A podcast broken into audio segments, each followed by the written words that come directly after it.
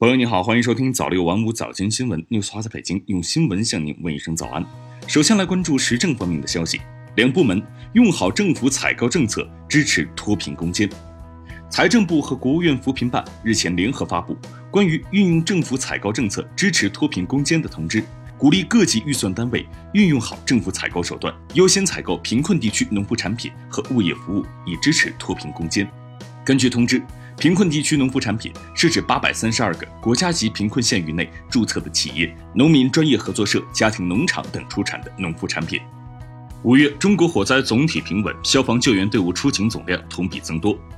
中国应急管理部消防救援局七日发布消息说，五月份全国火灾形势总体平稳，一般火灾及较大及以上火灾均比去年同期有所下降，消防救援队伍接警出动十点九七万起，出警总量同比有所上升。据统计，五月份全国共接报火灾一点九九万起，亡一百零七人，伤三十七人，直接财产损失二点一七亿。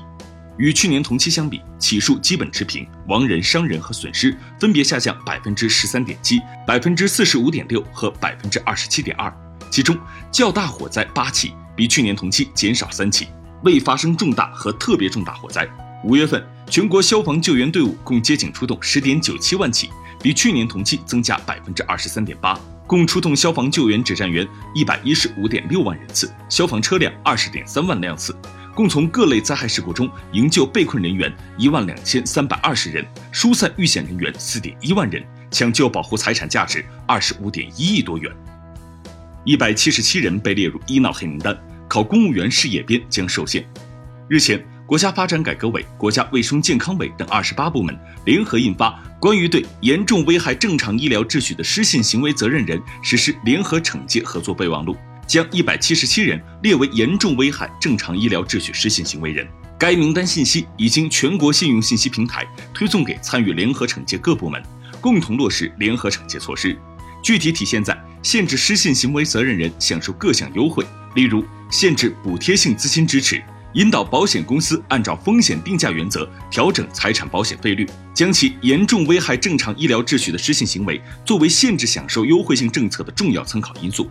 此外，被列入名单者在考取公务员事业编等方面也会受到限制，限制担任国有企业法定代表人、董事、监事、高级管理，限制登记为事业单位法定代表人，限制招录聘为公务员或事业单位工作人员等。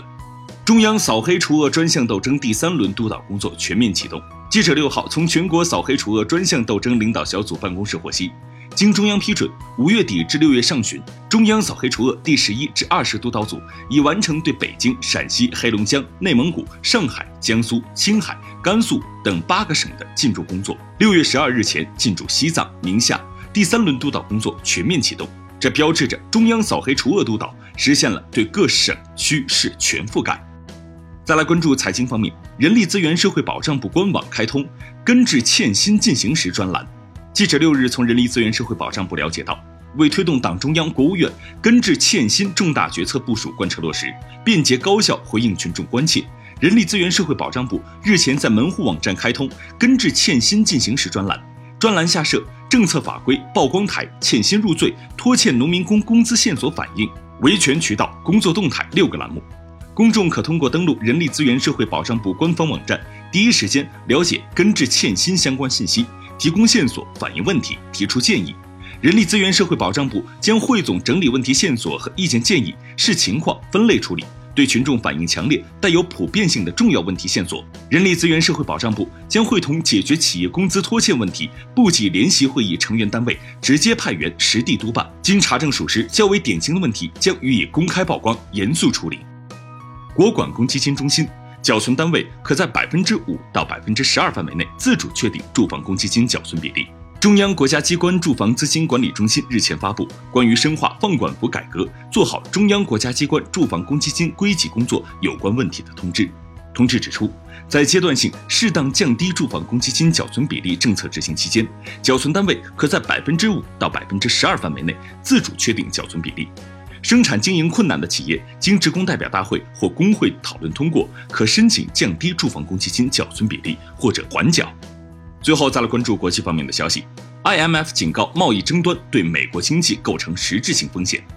国际货币基金组织 IMF 六日警告说，贸易争端升级和金融市场环境突然逆转将对美国经济构成实质性风险。IMF 当天在结束对美国第四条款磋商的声明中说，随着减税刺激政策的效果逐步消退，IMF 预计美国经济增速将从2018年的百分之二点九放缓至2019年的百分之二点六。到二零二零年进一步减速至百分之二左右水平。IMF 警告，美国政府采取的提高进口关税和其他措施正损害全球贸易体系，增加对货物和服务贸易的限制，并引发一系列贸易反制措施。如果贸易争端继续升级或金融市场环境突然逆转，将会对美国经济构成实质性风险。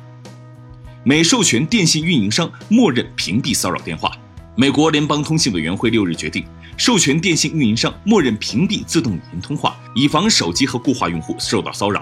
自动语音电话是指通过计算机自动拨号播放预先录制好音频的电话，在美国常被用于选举宣传、电话销售等，同时也是诈骗分子的常用工具。根据新决定，联邦通信委员会还将授权电信运营商为客户提供阻止任何未经预先同意号码拨打其电话的服务选项。这项服务对社交范围内相对固定的老年人尤为适用，可保护他们免受诈骗和推销电话骚扰。近年来，美国自动语音电话日益泛滥，电话诈骗层出不穷，令众多手机和固话用户不堪其扰。骚扰电话已成为美国电话用户投诉最多的问题。有消费者调查报告称，如今七成美国电话用户不再接听陌生来电或在语音信箱留言。好了，以上就是今天早六晚五早间新闻的全部内容。我是 news 华，我们晚间再见。